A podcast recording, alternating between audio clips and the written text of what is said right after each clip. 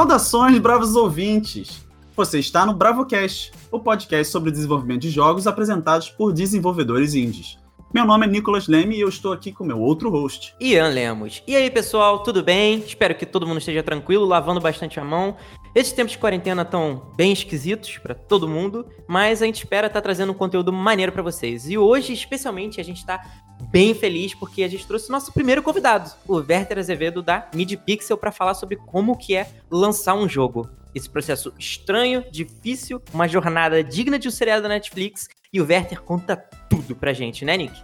Exatamente. A gente concluiu que todo lançamento de jogo é definitivamente um milagre. Então a gente vai contar um pouquinho e ouvir um pouquinho sobre esse milagre. Porque assim, a gente também não tem experiência de lançar um jogo, então a gente estava escutando muito e aprendendo muito nesse episódio também. Bom, pessoal, sigam a gente no nosso Facebook, nosso Twitter, nosso Instagram, é Estúdio Bravarda, e até porque a gente tá preparando um anúncio bem interessante do jogo que a gente tá desenvolvendo, que é um roguelite. E tá um friozinho na barriga, então é, a gente tá bem animado e a gente espera que, assim, é, que vocês deem uma olhada e que vocês gostem, que, né, eventualmente, a gente vai passar por esse processo todo aí de lançar um jogo, então espero que vocês aprendam tanto quanto a gente aprendeu nesse episódio. Vamos lá, Nick? Vamos lá, vamos ao programa.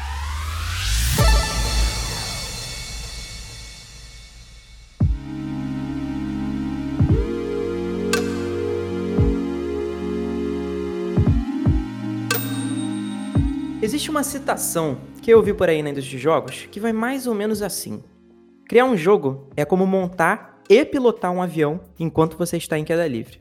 Complexo, né? Muito da discussão sobre como fazer jogos está focada nessa parte do processo, o avião. Só nisso já dá para escrever mil livros, palestras, histórias, até fazer um podcast, tipo nosso episódio 1. Mas uma hora ele tem que pousar, né?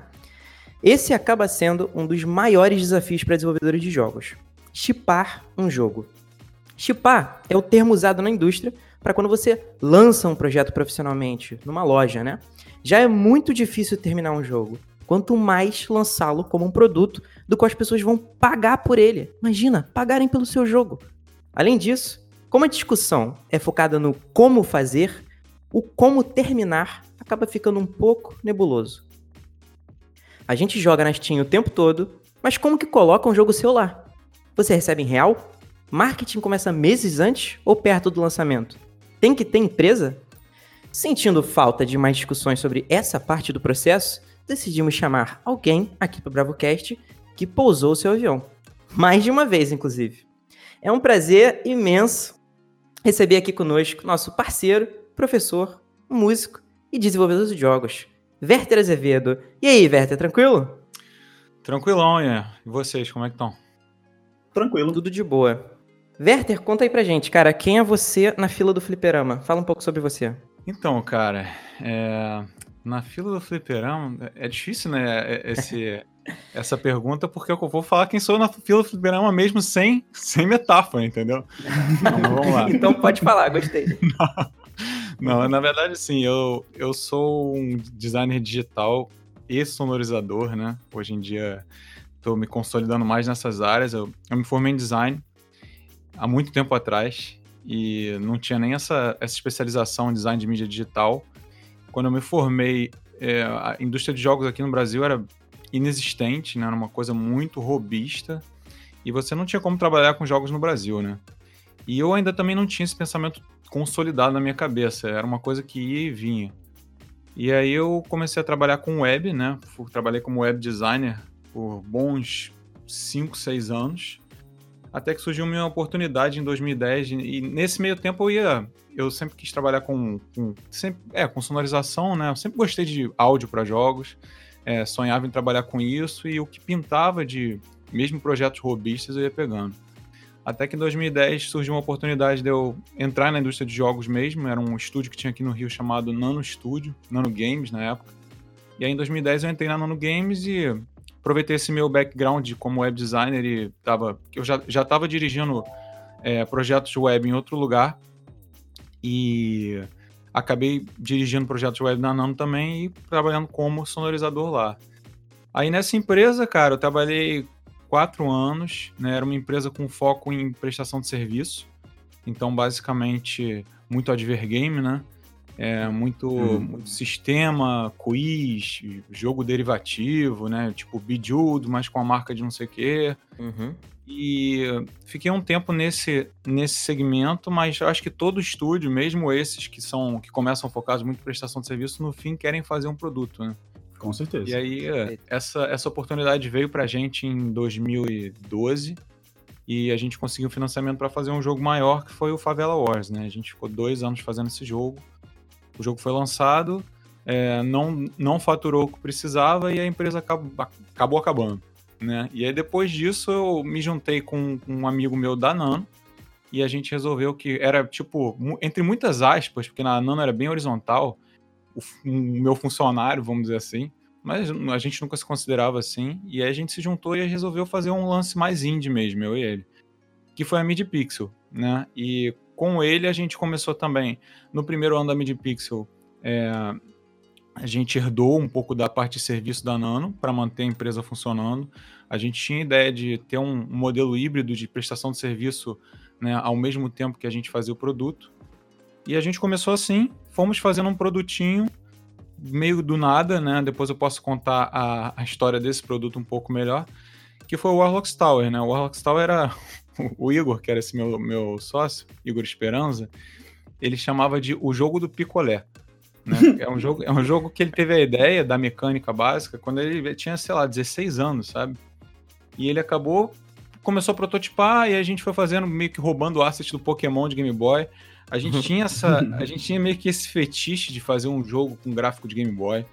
É, já tava começando nessa época aquela GB Jam, que a galera fazia isso, a gente achava muito legal. Uhum. E eu e o Igor, a gente curtia muito essa estética retrô. Eu já, pô, fazia música de chiptune há muito tempo, essa altura. E também gostava. Só que a gente tinha um problema, né? Nenhum dos dois era um artista. Embora eu fosse designer e, e tivesse trabalhado como designer gráfico, não, não era um artista de jogos, nunca me considerei. Mas eu sabia que se eu fosse fazer um negócio dentro dos, das limitações do Game Boy, eu conseguiria fazer um produto legal. E a gente foi fazendo isso. é, lançamos um. Mandamos um- uma demo desse jogo ainda com os assets bem crus, assim, para um SB Games. E aí a gente ganhou esse SB Games em duas categorias, né? Foi o de 2015. Em melhor game design, que a gente ficou super orgulhoso, né? E melhor projeto em desenvolvimento. E aí depois disso a gente resolveu mergulhar, cara. E foi uma coisa inusitada, porque esse jogo ele era muito bizarro em termos de aceitação de mercado, né?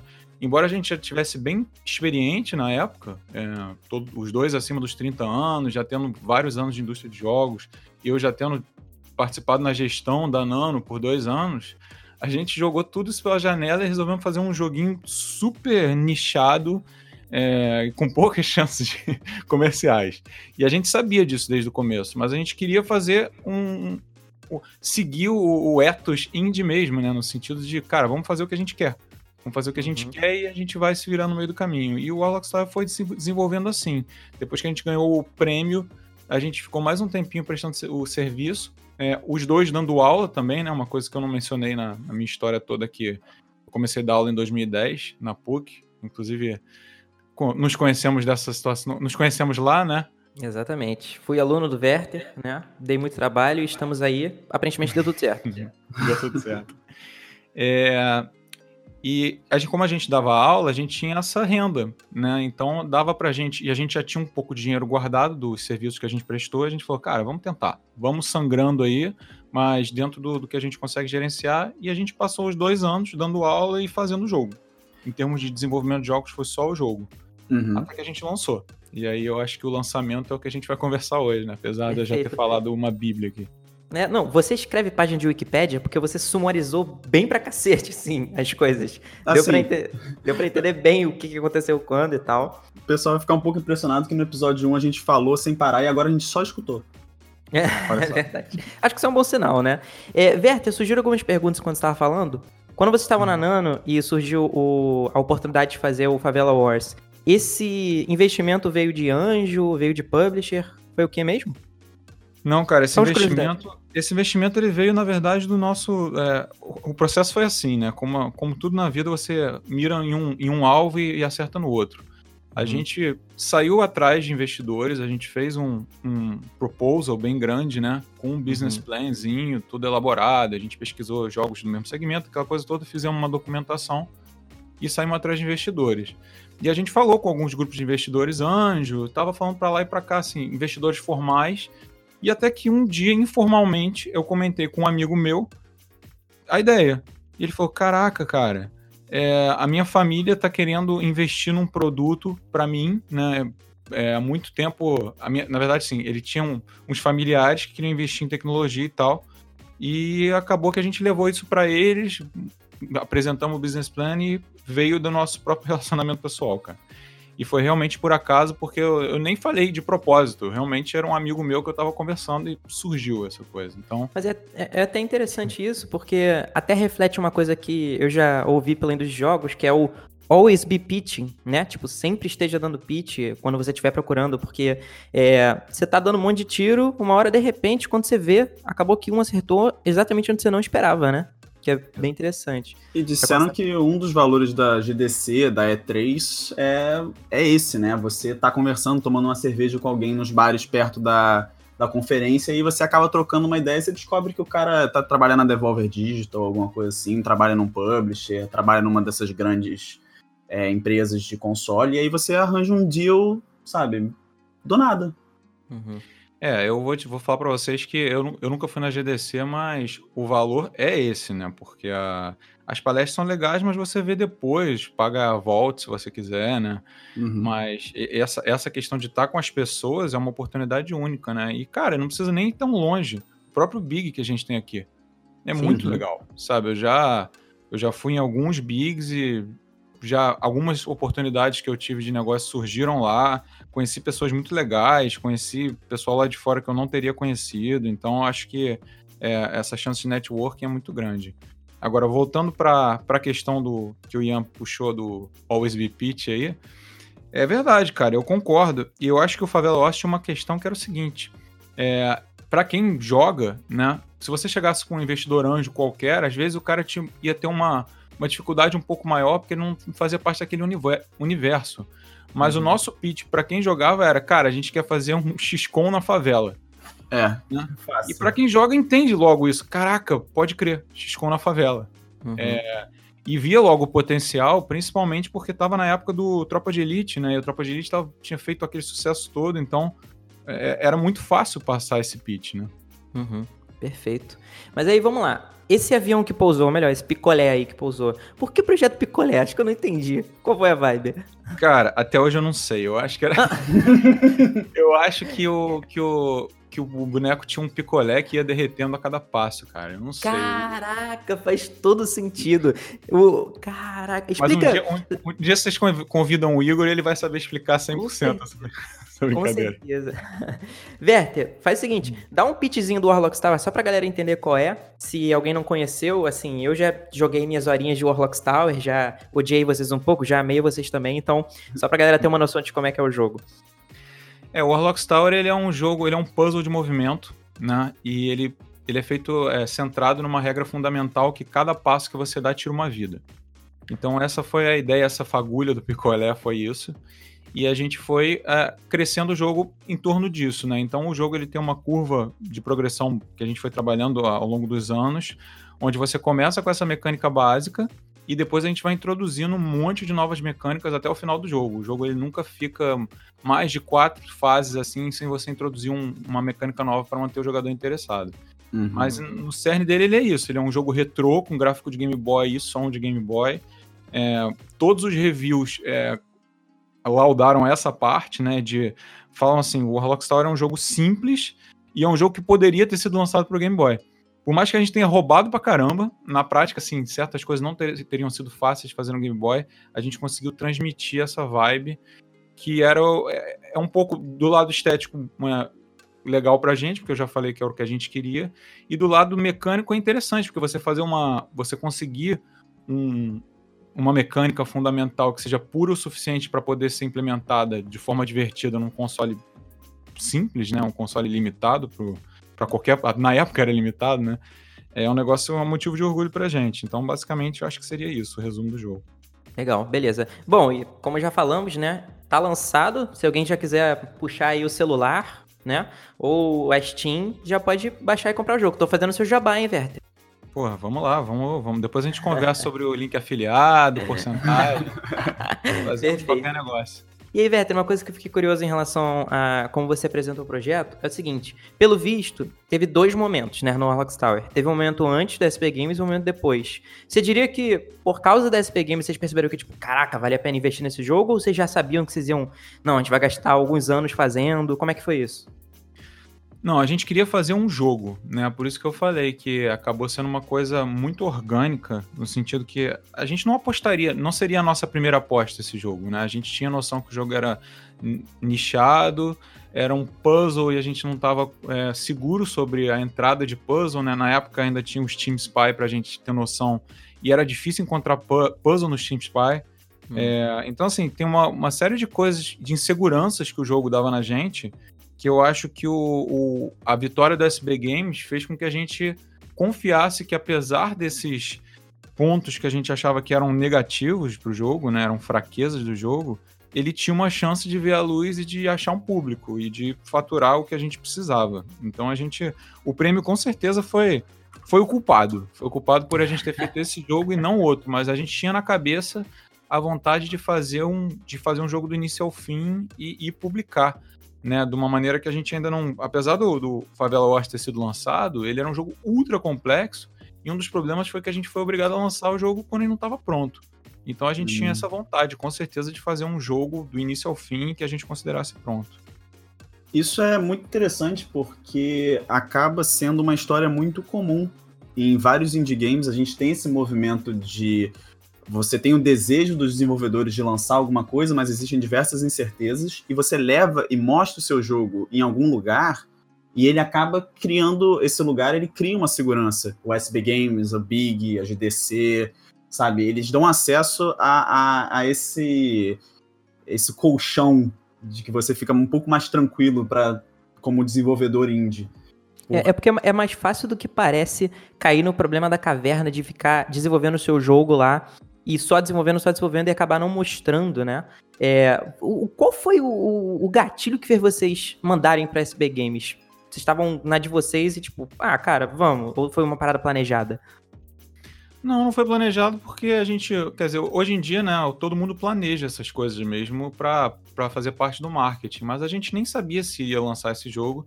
Era só o que era o que a gente tinha na mão na hora, né? O que a gente conseguiu desenvolver entre um serviço e outro. Então, assim, vamos andar aí, ver o que acontece.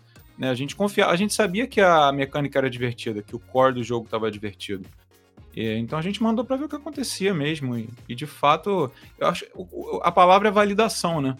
É. Você, esses prêmios te, te, ajudam a validar a sua ideia, validar a sua mecânica, ver se tá, se tem alguma coisa ali ou, ou não. E pra gente o, o prêmio sinalizou que tinha.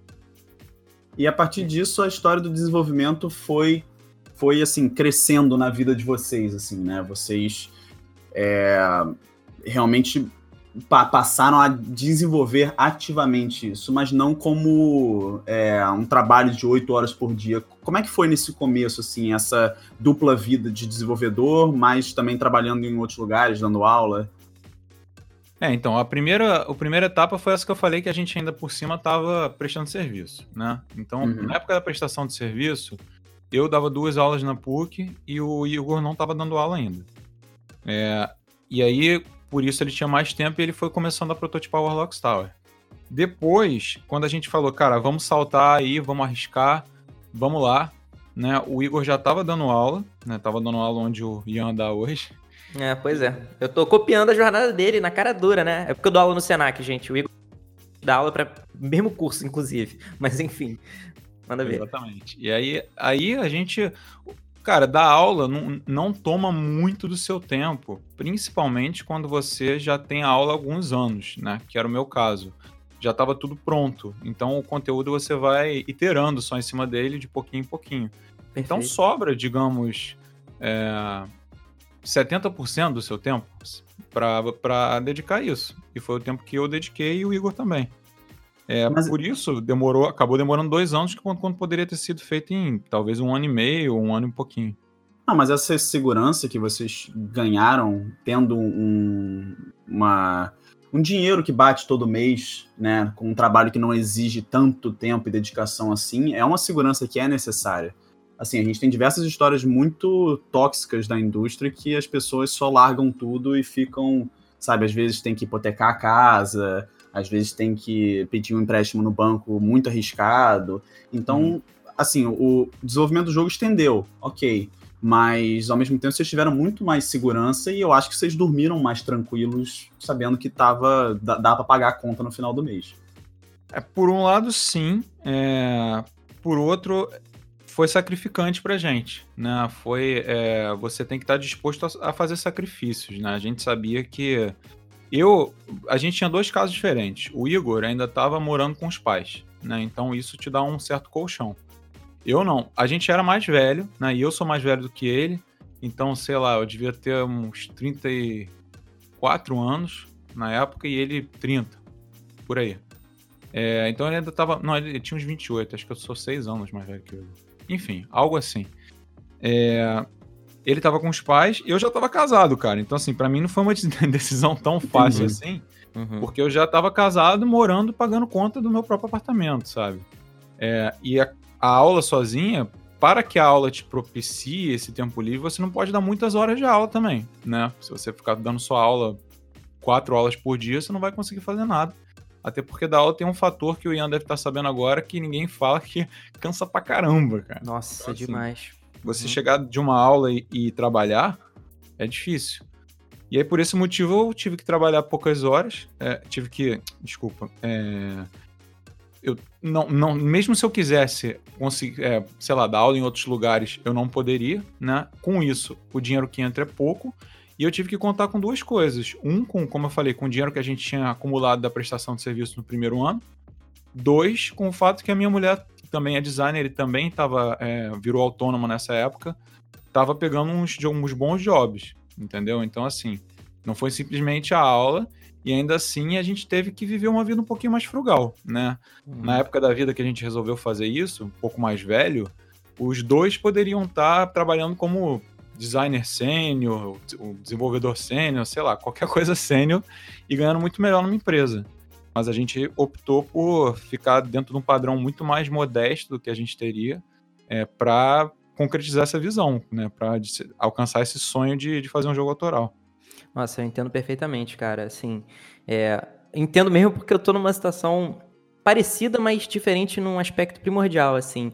É, eu tava numa posição de estar tá ganhando bem, tá numa empresa que eu poderia crescer, e eu saí dessa empresa no final do ano passado para poder só dar aula e fazer jogos, né?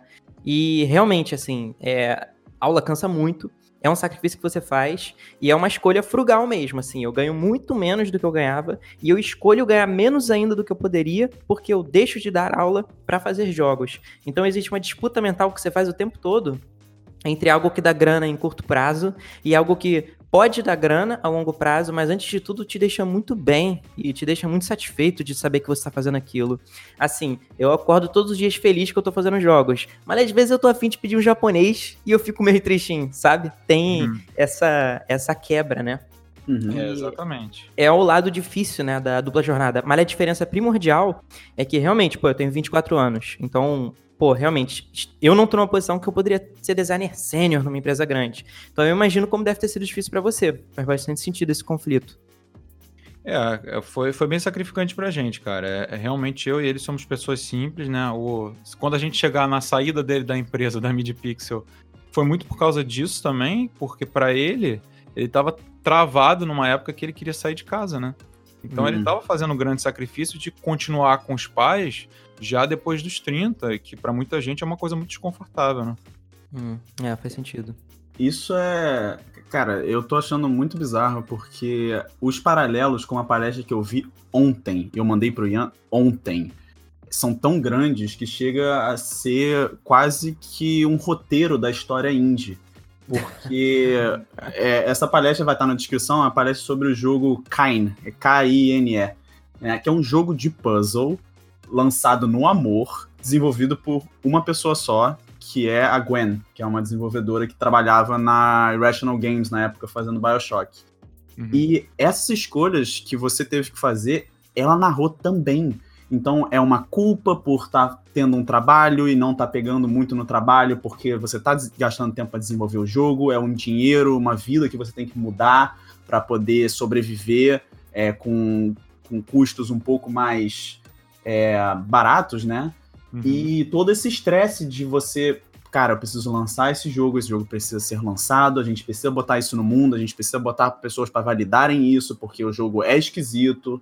É, no, no, caso, assim, os dois são puzzle games, então puzzle games é aquela é o nicho, então tem que ser validado mais ainda, entendeu? Não é um FPS que está validado há 300 anos, que é muito mais fácil lançar um FPS do que lançar um, um, puzzle game. É, cada puzzle é quase um gênero por si só, né, cara? Eu sinto um pouco isso. Exatamente. É, eu, eu acho que os puzzle platformers até tem muita coisa em comum, mas Sim, puzzle perfeito. puro é, varia muito. Realmente, cada, cada jogo é muito diferente. E, Werther, uma coisa que eu tô pensando aqui, que eu acho interessante, conta aí, é, como é que era uma semana, assim, para vocês, fazendo a Rocks Tower? Vocês, como, é, como, é, que vocês se dividiam? Vocês faziam tudo remoto? Vocês tinham algum lugar que vocês se reuniam é, presencialmente? Vocês faziam um Scrum? Conta aí, como é que era uma semana de trabalho, depois da SP Games? Tá, é, deixa eu só fazer um adendo no, no, no assunto anterior, né? Perfeito. né? É que ainda por cima, né, o, o Nick falou da, da Gwen, e eu não sei qual é o caso dela, mas eu também já escutei essa história várias vezes. Mas só que lá fora eles têm uma, uma prática que é que tem, que tem indie que faz aqui também, né? Mas não estava disponível pra gente, que é mudar de cidade e morar Sim. num lugar bem mais barato. É, tem que adicionar o fato que eu e o Igor a gente estava morando numa das cidades mais caras do Brasil, se não a mais cara do Brasil, né? Nossa querida Rio de Janeiro. Uhum. Então, assim, é. é uma coisa, é um fator a mais. Eu conheço muita gente que muda quando a pessoa não dá aula, de fato vai trabalhar com isso, né? Ela vai morar num lugar muito mais barato. Não, a gente sentido. já olhou preços em Curitiba, o Ian, a gente chegou a se abraçar assim, de tão nervoso. E mesmo Curitiba também é um pouco cara, mas você olha, eu vou lá pro Nordeste já, sonho, assim, eu olho para João Pessoa e tal, e eu fico tipo, nossa, sonho meu, sonho meu. é bizarro quando você coloca na, na planilha, ver os custos fixos que seriam. Mas enfim, Vamos lá, semaninha, como é que era o sprint de vocês? Então, cara, a gente realmente fazia Scrum, né? É, por, por, na verdade, assim, o, o, Scrum que a gente começou a fazer. A, a MediaPixel foi a desconstrução, em muitos aspectos, do que era na Nano, né? A Nano era uma coisa um pouco mais organizada. E a MediaPixel, até pelo Igor, cara, o Igor é um cara muito caótico, sabe? Então, uhum. E eu sou um cara muito. É, Vou usar aqui o, a palavra condenável, mas a minha mulher fala tanto isso que eu já até eu já concordo. Eu sou um cara muito virginiano mesmo nas coisas. Em termos de, de. Eu não acredito em horóscopo, não, tá? Eu queria fazer esse disclaimer. Eu não acredito, mas eu acredito. Eu não acredito, mas eu acredito. Enfim, verdade ou não, eu sou o clichê do meu signo, no sentido de gostar de tudo organizadinho, dentro de uma metodologia e tal. E o Igor já era um cara bem mais deixa a vida me levar, orgânico, sai fazendo pelos cantos, né? Então a gente teve que conciliar essas personalidades. Eu afrouxei a rédea, vamos dizer assim, mas a gente ainda fazia um Scrum, né? A gente fazia um sprint de duas a três semanas.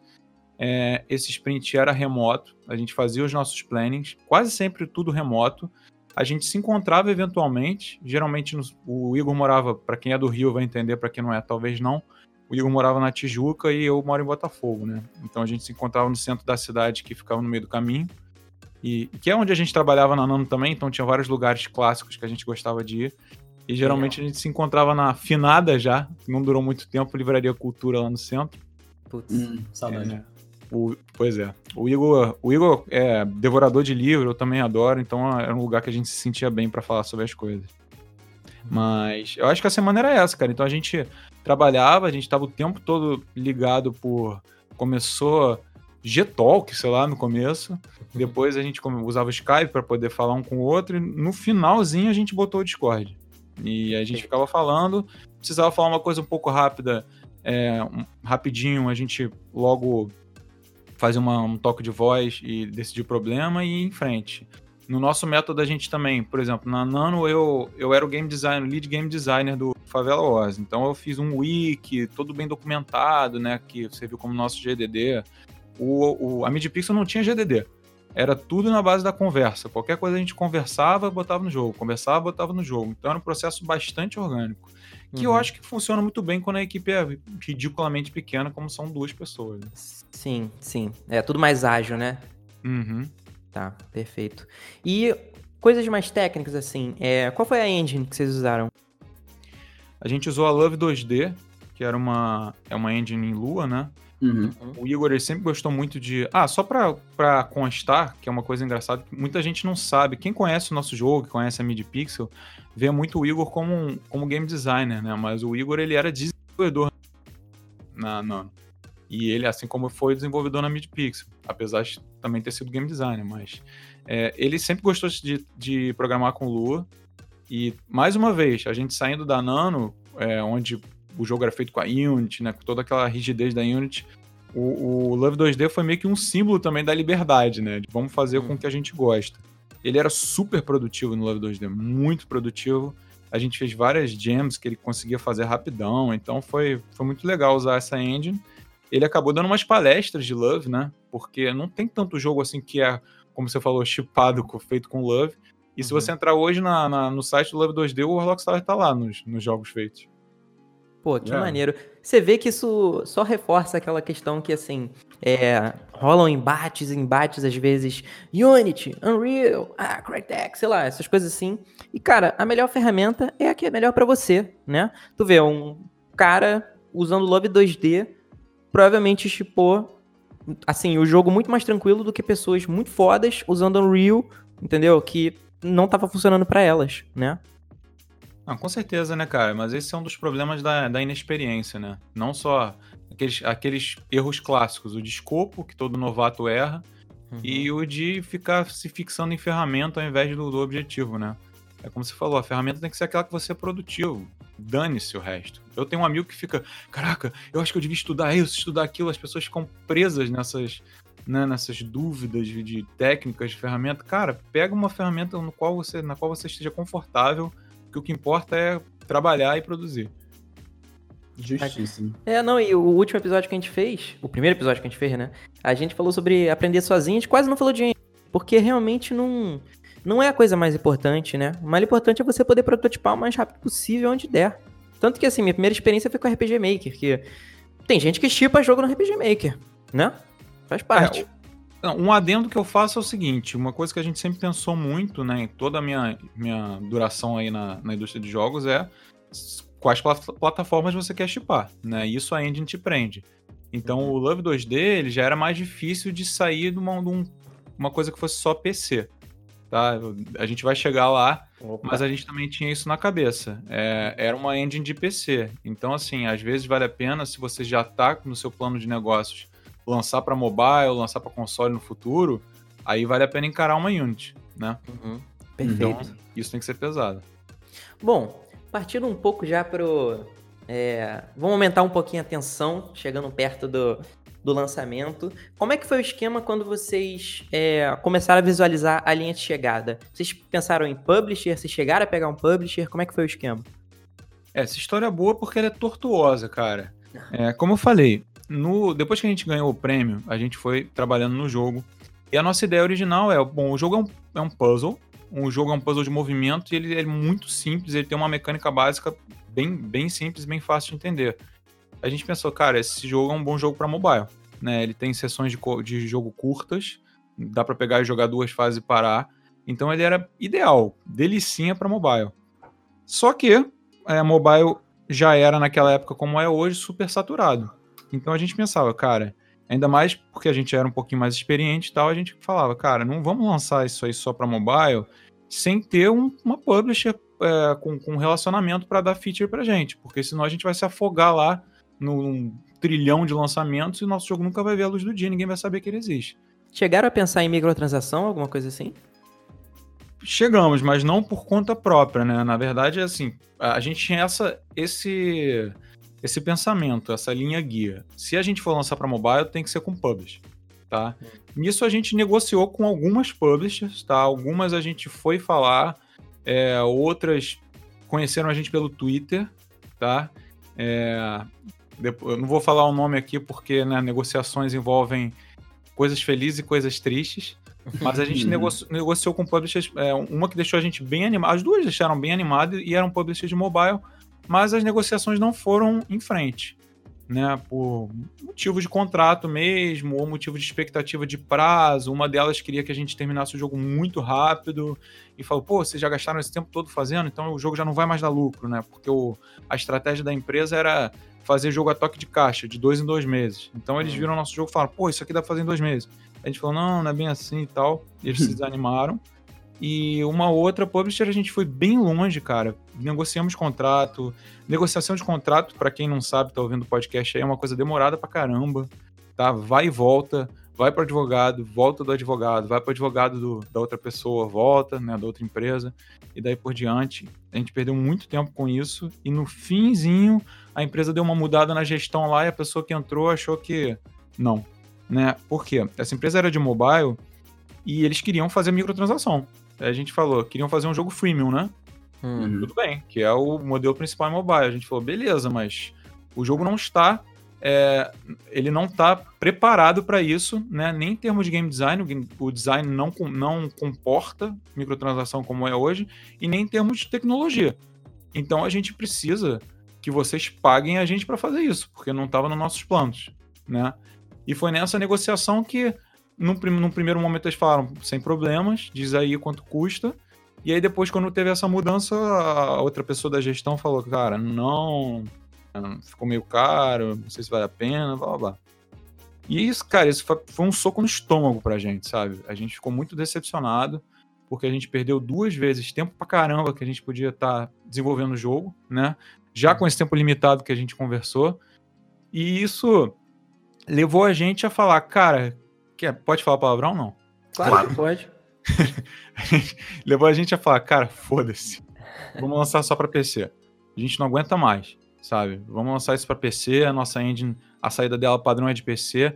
O interessante foi, ao longo desses, dessas negociações, a gente teve que fazer demos para mostrar para essas pessoas, né? Então a gente fez uma demo de iOS e a gente fez uma demo de Android.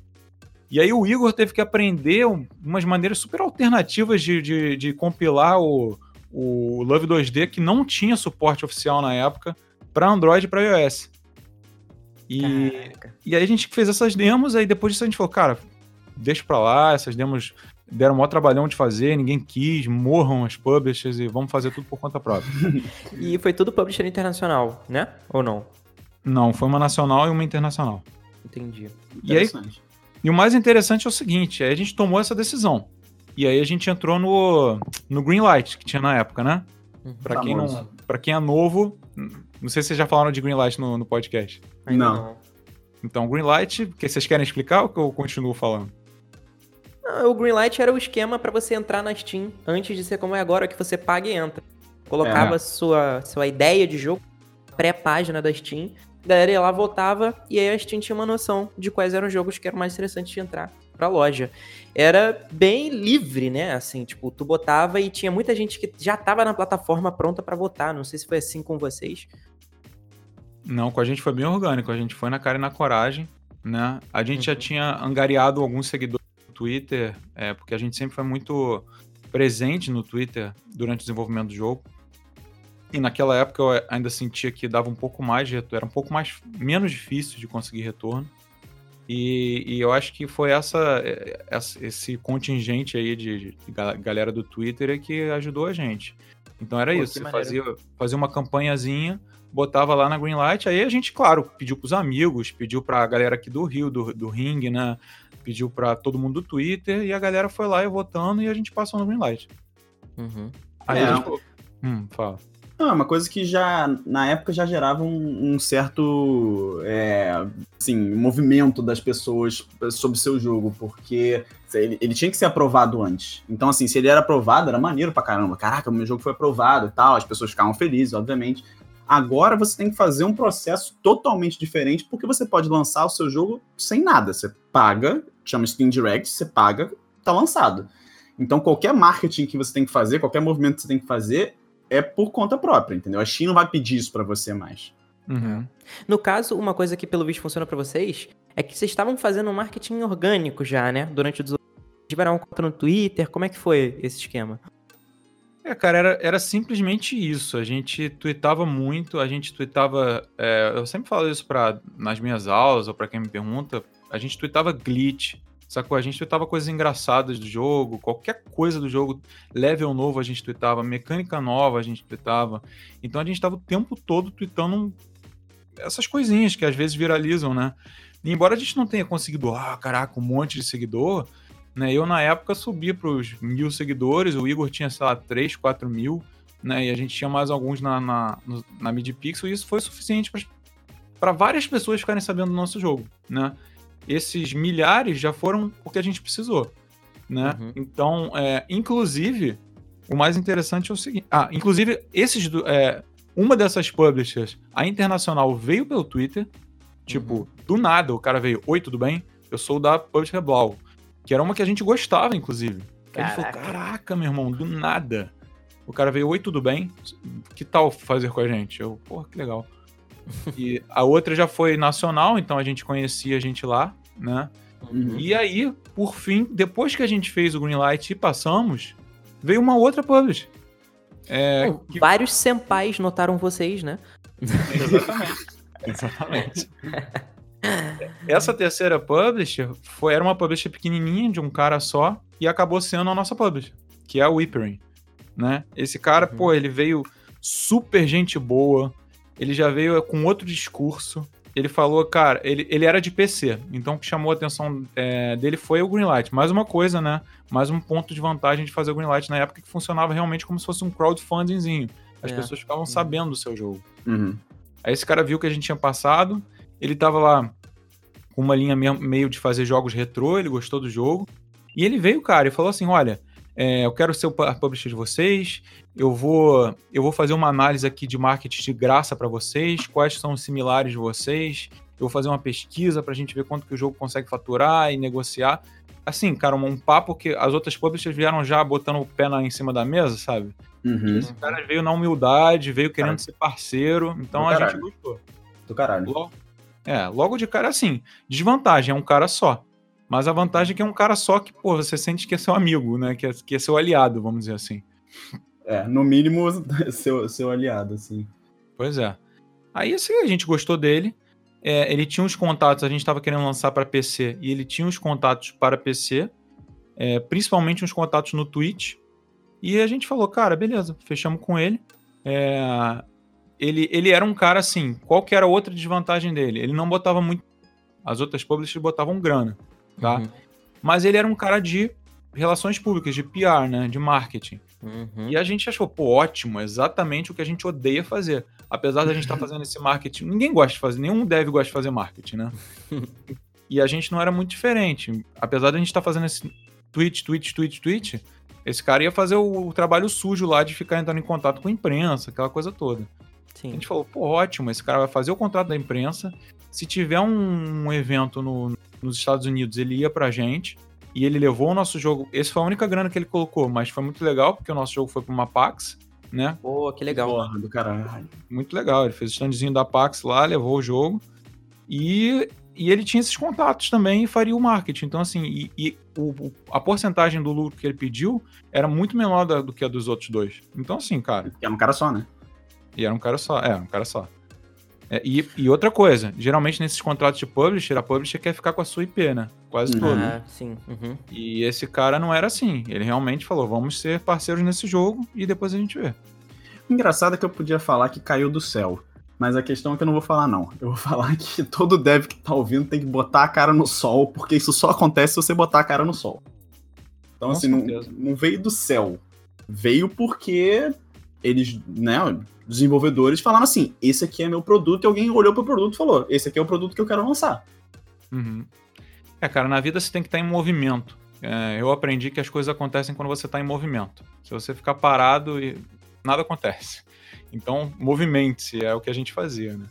Não, e fica, e fica esse negócio, assim, se, se me perguntar, cara, você não fica um pouco nervoso de botar sua cara no sol, de de repente você virar um podcaster, você, sabe, ter que postar no Twitter. Cara, fico.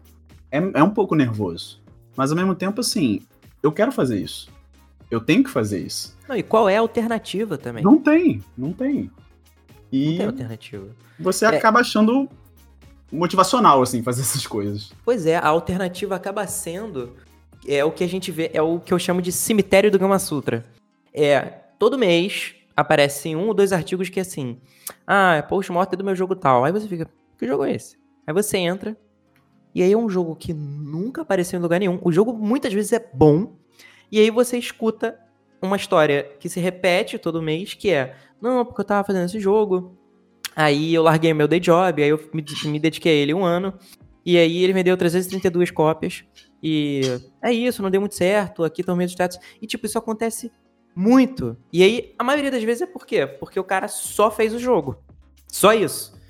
Então, assim, é, montou o avião, o avião era bom, e ele só, tipo, caiu em lugar nenhum. Aonde? Quem, quem sabia que esse avião existia, né? Nem o controlador de voo sabia que ele tinha decolado, é, sacou? É. Pois é. E, e, assim, uma coisa que eu acho legal, Werther, é que na história do Warlock Tower, é, eu acho que vocês souberam aproveitar muito bem os momentos holofote que o projeto teve, sacou? Então, tipo, pô, teve o USB Games. Porra, teve um puta momento holofote ali. Vocês interpretaram as oportunidades que tinham, começaram a se dedicar ao projeto.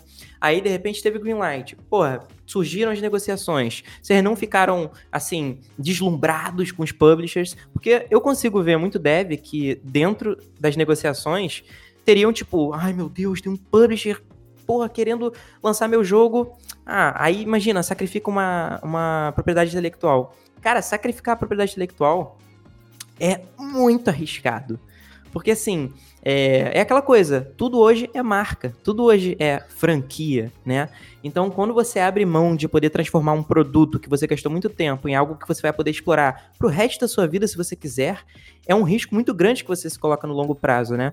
Então, assim, também acho legal a forma como vocês, é, porra, se empoderaram nesse processo, como devs, assim, tipo, não, a gente tem um produto bom, a gente não yeah. vai abrir mão dele. Foi. Só aos ouvintes, anotem que a gente vai conversar sobre é, sua propriedade intelectual com a galera da Behold. Aí vocês vão ver o, o quanto é complicado esse lance. É, real. É, mas a Behold é um bom exemplo porque, na verdade, você tem que pesar, né? O, a própria Behold, vocês vão conversar, é, antes do Night of Pen and Paper, eles estavam lutando pra caramba, né? Então, assim, foi uma uhum. IP que eles perderam, mas será que valeu a pena? Pergunta pra eles lá, porque eu quero saber. Exatamente. Bom, também tô muito curioso. E, Werther, uma coisa, com esse publisher, vocês já tinham uma data de lançamento?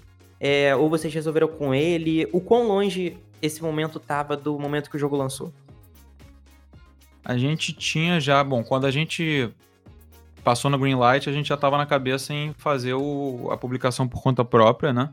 Uhum. E aí a gente já tinha estabelecido uma data de lançamento. Depois que o publisher apareceu, ele veio com ideias, né? Como todo publisher, até para fazer funcionar, para a gente ganhar plataformas de, de divulgação dentro do, da rede de contato deles.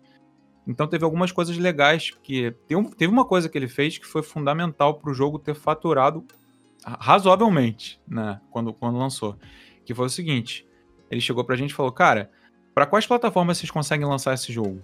A gente falou, olha, a gente consegue lançar para PC e mobile, porque a gente já fez essas demos para mobile e a gente sabe que rola.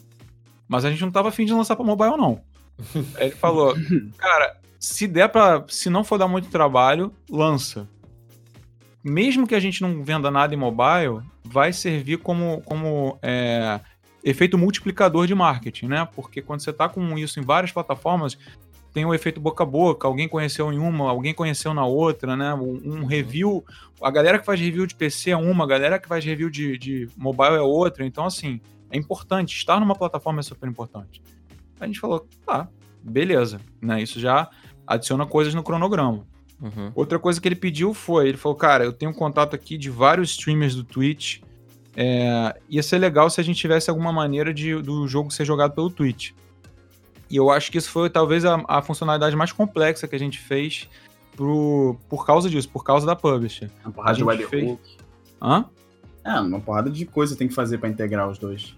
Isso, a gente fez um modo que dá para jogar pelo Twitch, né? O Warlock Star tem um modo que o, o streamer pode abrir pra galera jogar e a galera bota uma sequência, tipo cima, baixo, cima, baixo, cima, esquerda, e tenta resolver a fase de cabeça. Que maneiro. É muito doido. E funciona uhum. bem. Tem uhum. uns streams aí por aí que dá para encontrar. Uhum. É, isso deu um trabalhinho para fazer e tal.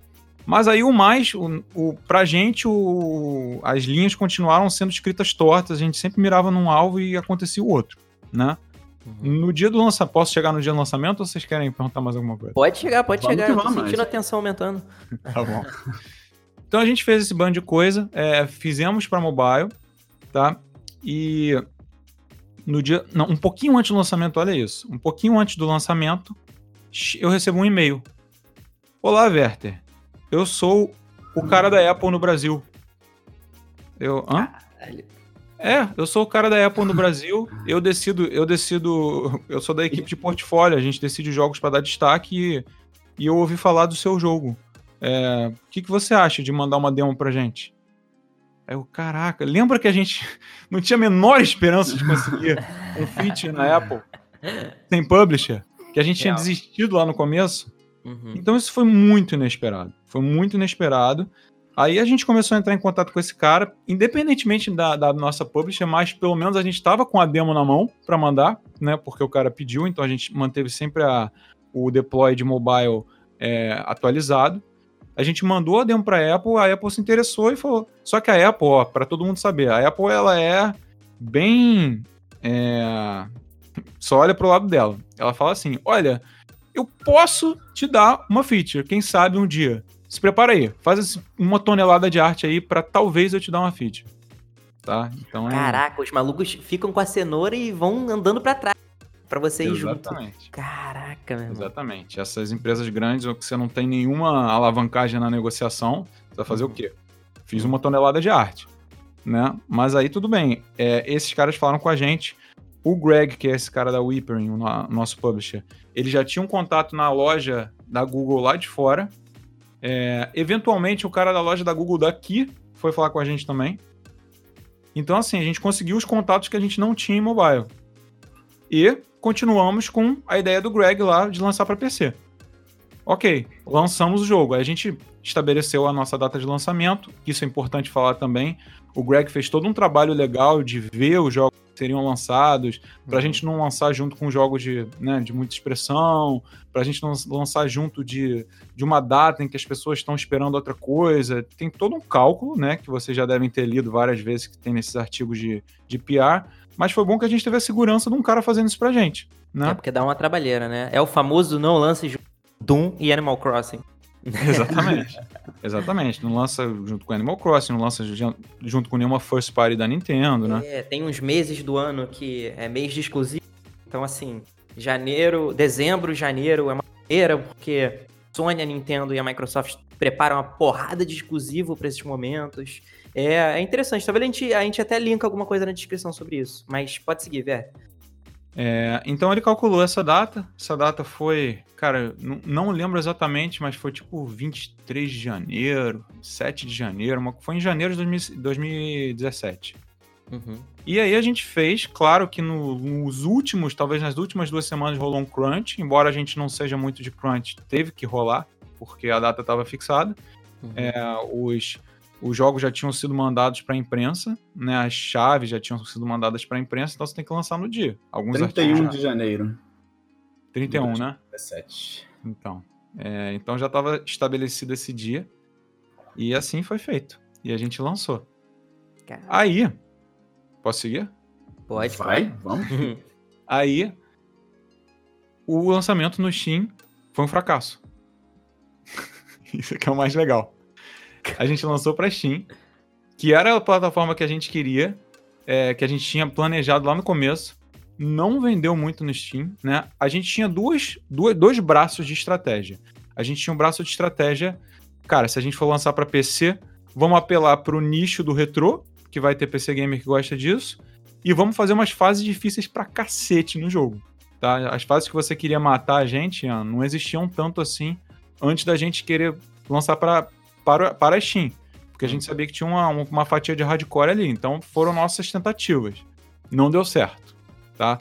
Eu acho que o fato do jogo ser um gráfico de Game Boy, muito simplesinho, de ser puzzle também, foi, tudo isso foi contra a gente. Uhum. Então na Steam o jogo não foi bem, mas em mobile nós conseguimos o feature da Apple, né? E o feature da Apple é uma força da natureza, cara. Foi assim, os números Apesar da nossa conversão também não ter sido boa, foi um paradoxo, porque no fim das contas a gente não tinha preparado o jogo para mobile. E mobile tem que ser free to play para você realmente ganhar dinheiro, né? Uhum. Então a gente lançou o jogo premium com preço fixo. Mas, cara, era papo de centenas de milhões de views na página. Sabe? Números que você acha que nunca vai ver. Nossa. Uma grosseria e. Pô, dessa tu não grosseria... tirou um print de um gráfico desse, não? Fala aí pra guardar. Cara, eu acho que ainda tem acesso. Opa. Eu acho que ainda tem acesso, se bobear. Se quiser apagar os, os números e mandar pra gente, post felizão. É, depois eu dou uma olhada, se vocês me lembrarem, eu dou uma olhada. Eu fiquei curioso, mas continua. Mas, cara, essa feature foi uma salvação, porque o jogo faturou um, uma graninha, tá? É, não foi a grana que a gente queria naquele momento, tá? Principalmente considerando que já tinha a cut da publisher e, no, e tinha a cut. No, bom, tem a cut da, da plataforma, né? 30% para a plataforma, depois sobra 70%. Aí tinha a cut da publisher e depois a gente dividia o meio, eu e o Igor. Então, assim, tem que, tem que lucrar direitinho para custear o seu próximo jogo, né? Uhum. E isso não aconteceu. É, a gente ganhou um dinheirinho legal, mas não para custear o nosso próximo jogo. E isso foi o fim da Mid Pixel como ela se configurava, porque aí o Igor falou, cara, é, não dá mais para ficar morando com os meus pais, eu vou procurar um emprego na indústria. E aí ele procurou e foi trabalhar na TEPS em São Paulo, como, como lead game designer lá. Irado. E, depo e depois ele saiu de lá e tá na Hoplon hoje em dia, também como lead game designer. É, o que é até legal para ilustrar o quanto é importante você ter um jogo chipado, né? Porque assim, é, esse essa gama de experiências que vocês viveram, que você está contando assim na última meia hora, muitas poucas pessoas chegam nesse momento, né? Até eu e Nick não, não chegamos ainda no ponto de estar tá com um jogo numa loja para lançar. E assim, empresas lá fora e até as maiores empresas aqui, quando você tem essa experiência, isso é um diferencial absurdo. E se você vê qualquer vaga lá fora de game designer, de, de programador nem tanto, mas de game designer principalmente, é tipo, at least one shipped game in major platforms. Sempre uhum. tem alguma coisa assim, né? É realmente é pesado isso. Mas eu, eu quero entender, assim, como é que tava como é que foi o dia do lançamento? Porque a gente já viu alguns vídeos e tal de, assim, tem gente que fica com aquela depressão logo depois que lança, tem gente que tá codando ainda em, no dia do lançamento, algumas coisas doidas. Como é que foi pra vocês? Cara, foi muito louco pra gente. É... Na verdade, assim, você. Depressão a gente não, não foi aquele momento indie game the movie, né? Que, fica, que eles dramatizaram e tal. É, pode crer. Mas. É esse que eu choro. Mas a gente, cara, você fica lá dando F5 na página assim, né? Você fica lá dando refresh para tentar saber. Mas não vem muito rápido, né? Só vai assim, acaba que vai sendo atualizado dia a dia e aí você vai tendo essas, essas, esses feedbacks. O que a gente ficou meio desesperado foi com esse lance da Apple. Como a gente, a gente não sabia se ia conseguir a feature, né? Uhum. E aí um, a feature veio. E a gente falou: caraca, o que, que vai acontecer? O preço tá certo? Não tá? Aí a gente viu aquela, aqueles números monstruosos de, de, exposição e uma conversão baixa. E aí a, a, decisão que a gente teve que tomar muito rápido foi: vamos baixar o preço. Que eu acho que a gente lançou a R$3,99 e baixamos para R$2,99. Uhum. E no uhum. fim das contas, eu acho que não foi uma boa decisão. Teria uhum. sido melhor manter um pouquinho mais alto. Por quê? É... Hã? Por quê? Você sente que converteu mais, mas aí valeu menos? converteu mais, mas não cobriu a diferença de um dólar por conversão. Hum, entendi. Entendeu? Então a gente teria ganhado mais dinheiro mantendo, mantido a conversão anterior, porque o valor era. a diferença acabava sendo maior. Cara, fica, fica uma, uma metáfora meio bizarra, né? A gente tá com essa metáfora do avião o episódio inteiro. E aí fica um negócio que assim, você tá no avião, em queda livre, montando o avião, dirigindo o avião e conversando no telefone para ver o preço do avião. ao mesmo tempo. E é surreal, porque eu já vi tanta coisa que é, chega a dar um nervoso de tão contra-intuitivo que são essas coisas. Eu vi que, tipo, às vezes você lançar o seu jogo mais caro, de, deixa a percepção dele ficar mais premium e as pessoas querem comprar ele mais do que se ele fosse mais barato e ele parecer mais simples. É muito bizarro isso tudo. É, isso é uma coisa que o marketing tem estudado há anos, né? A precificação ideal, porque você tem o, a, a, percepção de valor das pessoas, né? Se o preço não for bom, suficiente, as pessoas também acham que aquilo não vale, que é lixo. Ainda e mais num. E como que vocês chegaram nesse preço do Orlox Tower? Cara, aí foi mais o trabalho do Greg. ele, ele pesquisou vários similares e a gente foi chegando numas médias lá. A gente viu que alguns jogos, né, no, na Steam principalmente, tinham, tinham conseguido. A gente estava mirando em 15 mil unidades, tá? Uhum. É, acabamos vendendo mil na Steam. Mas a gente, a gente tava olhando jogos que tinham do mesmo gênero, que tinham vendido pelo menos 15 mil unidades, a gente viu o preço e foi se baseando nisso, né? Em alguns similares. E no, em mobile a gente também fez a mesma coisa e por isso o preço era diferente. Mobile era mais barato. Uhum. E, e aí acabou que a gente lançou e, e foi isso, cara. E foi, foi bem, bem emocionante no dia do lançamento, na primeira semana do lançamento, ficar vendo o que acontecia. Também foi um pouco decepcionante, porque a gente via aqueles números inteiros da Apple já não dava mais, né? O avião já estava pousando e, e não dá mais pra você trocar peça, né? Ainda mais sendo uma equipe de duas pessoas. E aí foi o que foi. É... Mas assim, a história, o final dessa história não é tão triste, porque enquanto isso, né? Hum. Vamos fazer um pequeno flashback, uma, é que nem aquelas histórias de, de, de seriado de heist, né? De roubo de, de banco. Tem uma coisa que eu não contei. Né? No momento, eu vou fazer um flashback. No, depois que a gente negociou com a Whippering, a gente foi procurado por uma empresa da Espanha chamada Ratalaika Games que queria portar o nosso jogo para console. E esses caras a gente foi negociando e tal, também fechamos mais um contrato para ser negociado, mais um monte de burocracia. Né? Então, assim, fora os contratos que a gente já tinha negociado não tinham dado certo, a gente ainda negociou mais dois. Então, isso tudo equaciona nesses dois anos de desenvolvimento, porque você tem que cuidar da gestão da empresa, da parte de negócio, né? Uhum. Caraca. É, aí a gente negociou é, com esses caras, lançamos o jogo. Esses caras, em 2017, sumiram, sacou? O Igor saiu da empresa, por os motivos que eu já falei. Ele queria casar, queria sair de casa e tal. É, foi lá work for the man ganhar mais dinheiro. E foi fazer o que, eu, o que eu tinha dito no começo que a gente tinha aberto mão, né? Que é ser um profissional sênior numa empresa, ganhando melhor. e, e, cara, eu fiquei meio que cobrando esses caras. Em 2017, eles apareciam, sumiam, apareciam, sumiam. Eu já tava achando que não ia ser lançado. Até que, olha que coisa engraçada. Isso é uma outra boa, excelente aprendizado para quem tá escutando o podcast. Em 2018, esses caras, eu tava vendo que ele não me respondia muito e-mail, eu falei, cara, esse maluco me botou lá atrás da fila. Ele vai fazer o meu jogo quando der, né? Aí veio um outro, uma outra empresa também da Espanha com o mesmo perfil e falou, cara, eu quero portar o seu jogo para console. Aí eu falei, hum, leverage, né? Alavancagem. aí eu virei pro, virei pro outro, outro cara da Ratalaika e falei, e aí, maluco? Se você não lançar o meu jogo, eu quero rescindir nosso contrato, porque já passou, não aguento mais suas promessas e tenho, tenho uma oferta desse cara aqui. Qual vai ser? Não, não, não, peraí, peraí, peraí. Aí o cara começou a andar. Rapidinho ele botou a gente na frente da fila e o jogo começou a ser portado.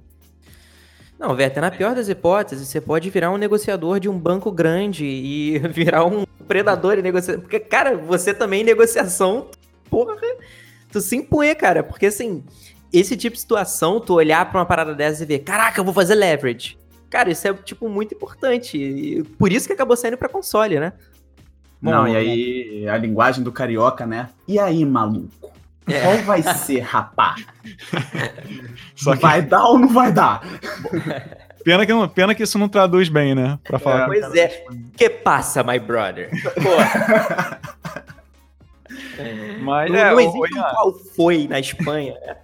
É. Porra, qual foi é o melhor termo que o carioca inventou, cara? Qual foi a coisa mais agressiva que você pode falar? Qual foi? Porra, é isso. Exatamente, mandei logo qual foi.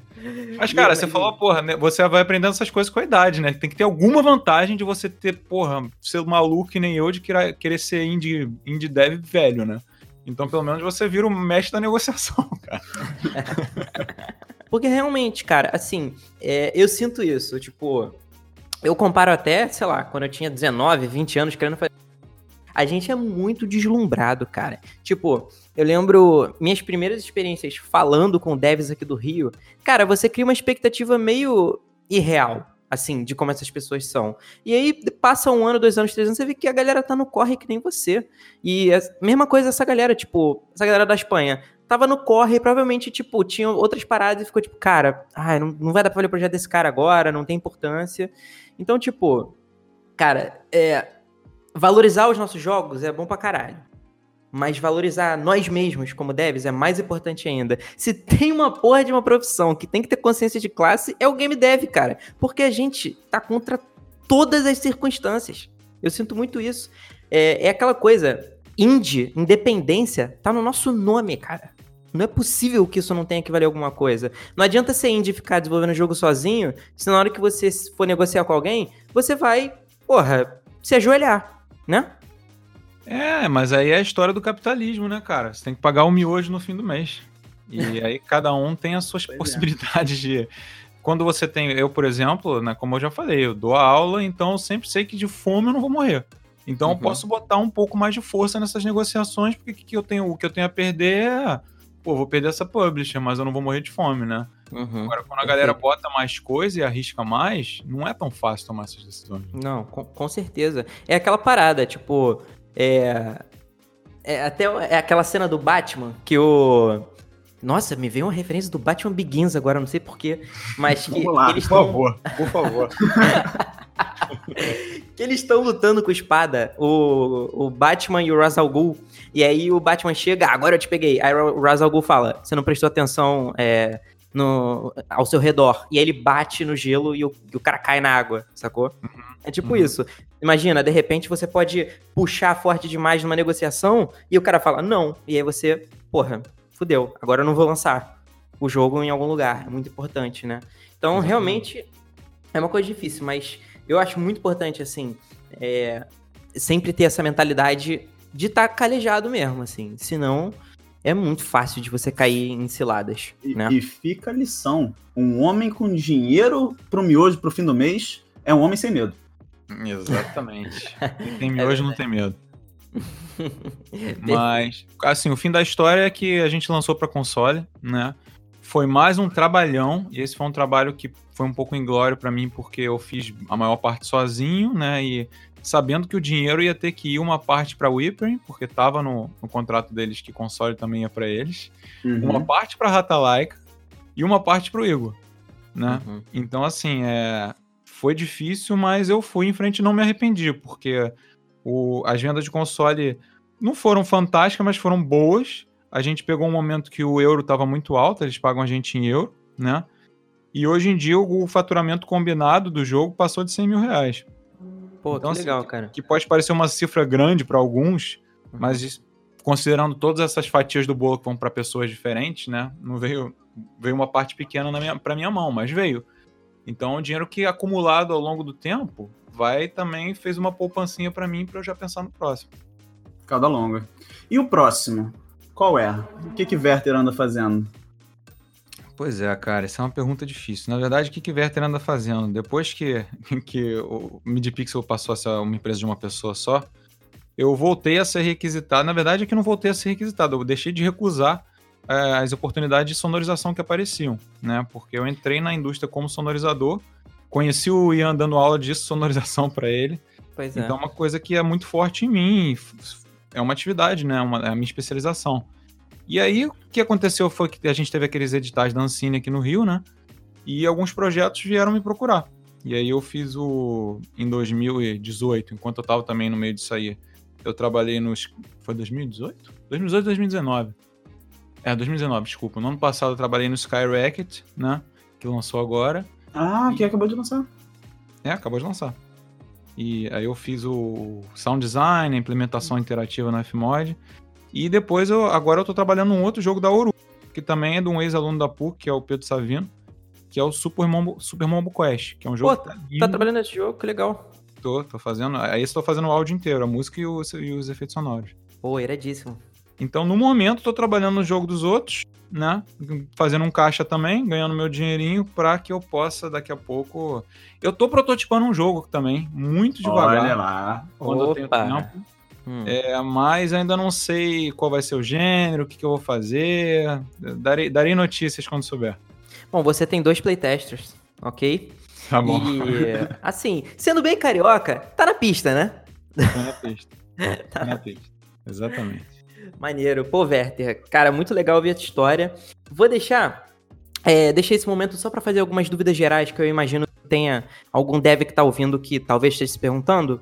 É, mas É, uma coisa que eu vejo muito, eu dei uma pesquisada em algumas perguntas que surgem bastante, é sobre empresa. Vocês incorporaram muito antes ou mais perto do lançamento? Como é que foi isso? Vocês é, é, eram microempresa, ainda são? Como é que isso funcionou? É, sempre foi, na verdade, a MidPixel como empresa, ela já estava, já existia há muito tempo, porque eu trabalhava em regime PJ em outras empresas, então já tinha uma hum. empresa aberta, né? Depois, quando, quando, quando eu e o Igor a gente resolveu começar a prestar serviço, eu só simplesmente usei essa empresa e ela seguiu. Ela era uma, sempre foi uma microempresa, né? Se quiser entrar nos detalhes, ela era no começo lucro presumido e agora é simples nacional. Eu recomendo a, todos os indies que quiserem fazer microempresa fazer simples nacional. A Campus também é simples nacional. Pois é. Então, nesse sentido, uh, a gente nunca teve um, esses problemas que os indies iniciantes costumam ter de ah, vou abrir um MEI, abro empresa, não abro, né? Que é, que é uma questão, né? A gente já estava com a empresa aberta e a gente sempre fez tudo pela empresa. Uhum. Agora, não precisa, né? O, o, o Steam você consegue receber como pessoa física, eu acredito. E na, na, nas stores de, de mobile, com certeza você consegue. Uhum. Perfeito. Não, e assim, Steamworks tá aí, é a documentação da Steam sobre pagamento e tal, essas coisas. É, vocês chegaram a playtestar com muitas pessoas? Tiveram alguma metodologia sobre isso? Como é que foi? Cara, os nossos playtests aconteceram muito nos eventos. A gente expôs o jogo bastante né? A gente expôs o jogo no, no, no Big. A gente concorreu a dois Bigs, se não me engano. Não, mentira. A gente mandou para concorrer num Big. E naquele ano eles deram é, para os 10 que não tinham os 10 jogos que não tinham concorrido, eles deram um espaço gratuito lá. Então a gente ficou com um stand com o Harlock Tower no Big. E foi super legal. Super legal. Então hum. a gente ali é, observou muita coisa, a gente terou pra caramba no jogo depois daquilo. É, depois a gente expôs em vários eventos aqui no Rio, do Ring, né? O Ring esteve em vários eventos, a gente sempre expunha. E essas exposições foram os melhores playtests, né? Você, pô, é tanta gente jogando o jogo que você vai observando claramente o que, está errado. Outra coisa que ajudou a gente foi o Twitch. Quando a gente viu a galera jogando no Twitch, Twitch a gente também pôde identificar mais alguns gargalos, alguns problemas no jogo. Então, basicamente foi isso. A gente não precisou armar playtests é, formais, porque esses eventos eles funcionam muito, muito bem para playtest. Inclusive, eu recomendo a todos que, mesmo se achar que o jogo não está pronto, faz uma demo e leva para um, um, um, evento qualquer desses. É, vai lá no Ring. O Ring está sempre conseguindo oportunidades em eventos. Às vezes, um evento de anime no Meia, sacou? Você vai lá, bota o teu uhum. jogo e, cara, você vê como é que a galera, se a galera entendeu o seu, o seu controle, né? Se ela entendeu o fluxo principal do seu level, né? Todos aqueles pontos críticos para testar no seu jogo, você consegue testar. É, o Ring, galera, para quem não conhece, é o coletivo de desenvolvedores de jogos do Rio. É, tem várias empresas participando, várias atividades que rolam, eventos mensais e tal. E assim, se você está em São Paulo, se você está em Salvador, se você está em algum outro lugar do Brasil ouvindo a gente, provavelmente tem alguma regional é, que faz eventos também.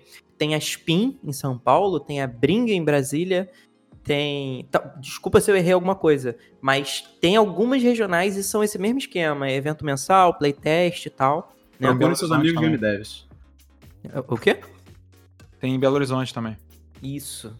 Perfeito. E aí é bom, porque é tanto networking quanto playtest, quanto você ouvir algum dev contando uma história tipo que o Werther contou hoje. Bom, Gente, espero que vocês tenham é, sido enriquecidos por essas histórias desse é, campeão aí de negociação, também é músico, que também é professor. E Werther, pô, foi muito rico conversar contigo. Assim, ao longo da conversa eu fui lembrando de alguns flashbacks de momentos que eu tava conversando com você e tava rolando isso tudo. Eu lembro de conversar com você um dia que você tava correndo atrás de publisher e você tava com molheira, um cansaço. Tava puto, sacou? Você tava com uma cara de qual foi. E, assim, é, é muito legal ver que como é que essa narrativa tá fazendo sentido para você hoje e, pô, que bom que a gente conseguiu criar esse lugar para que essa narrativa também possa ajudar outros devs, né? E... e... Vai, fala aí, Nick. Não, e com certeza é uma coisa muito importante, não só para quem tá ouvindo, mas pra gente.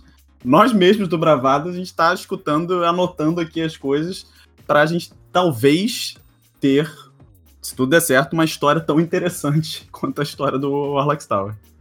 É, Vão ter, é. com certeza. É, eu já ia, eu já tava querendo conversar conversa sobre várias paradas, pensei, cara, Não, por que não fazer disso um podcast, né? Então, assim, Werther, muito obrigado por ter participado. É, primeiro convidado do BravoCast, né? É, que honra para você, né? Incrível.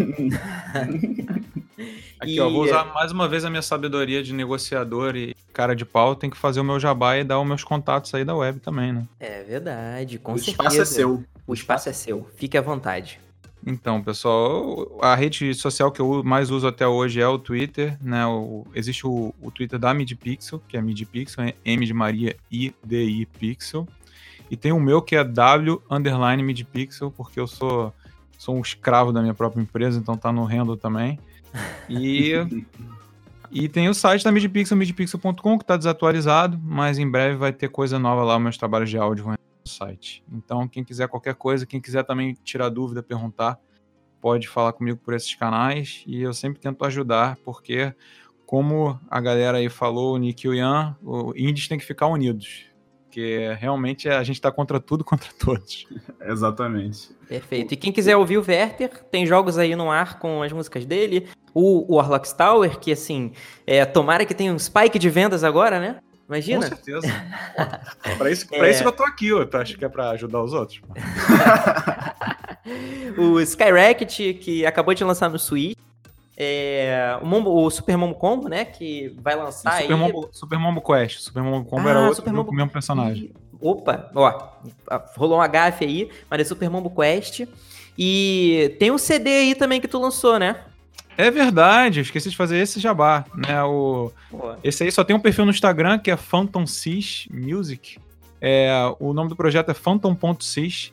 É um CD de synth rock, como eu chamo, mas é um synth wave com um arranjo de rock metal, bem divertido para quem gosta. E também tem o meu outro projeto que se chama Escape Into, tá? Esse já tem um monte de coisa lançada, quem quiser ouvir, fica à vontade. E para quem quiser ter aula com Werther, se matricule na PUC Rio. aí já é demais. Aí já, é, já vai demais, né? De preferência Mas... depois da quarentena, porque agora vai ter é. aula por EAD. Pois é. é. Mas bom, muito obrigado, gente. Espero que vocês tenham gostado. É... Até daqui a 15 dias. Obrigado, Werther. Obrigado, Nick. Valeu, gente. Um abraço. Um abraço. Falou, abração. Até mais.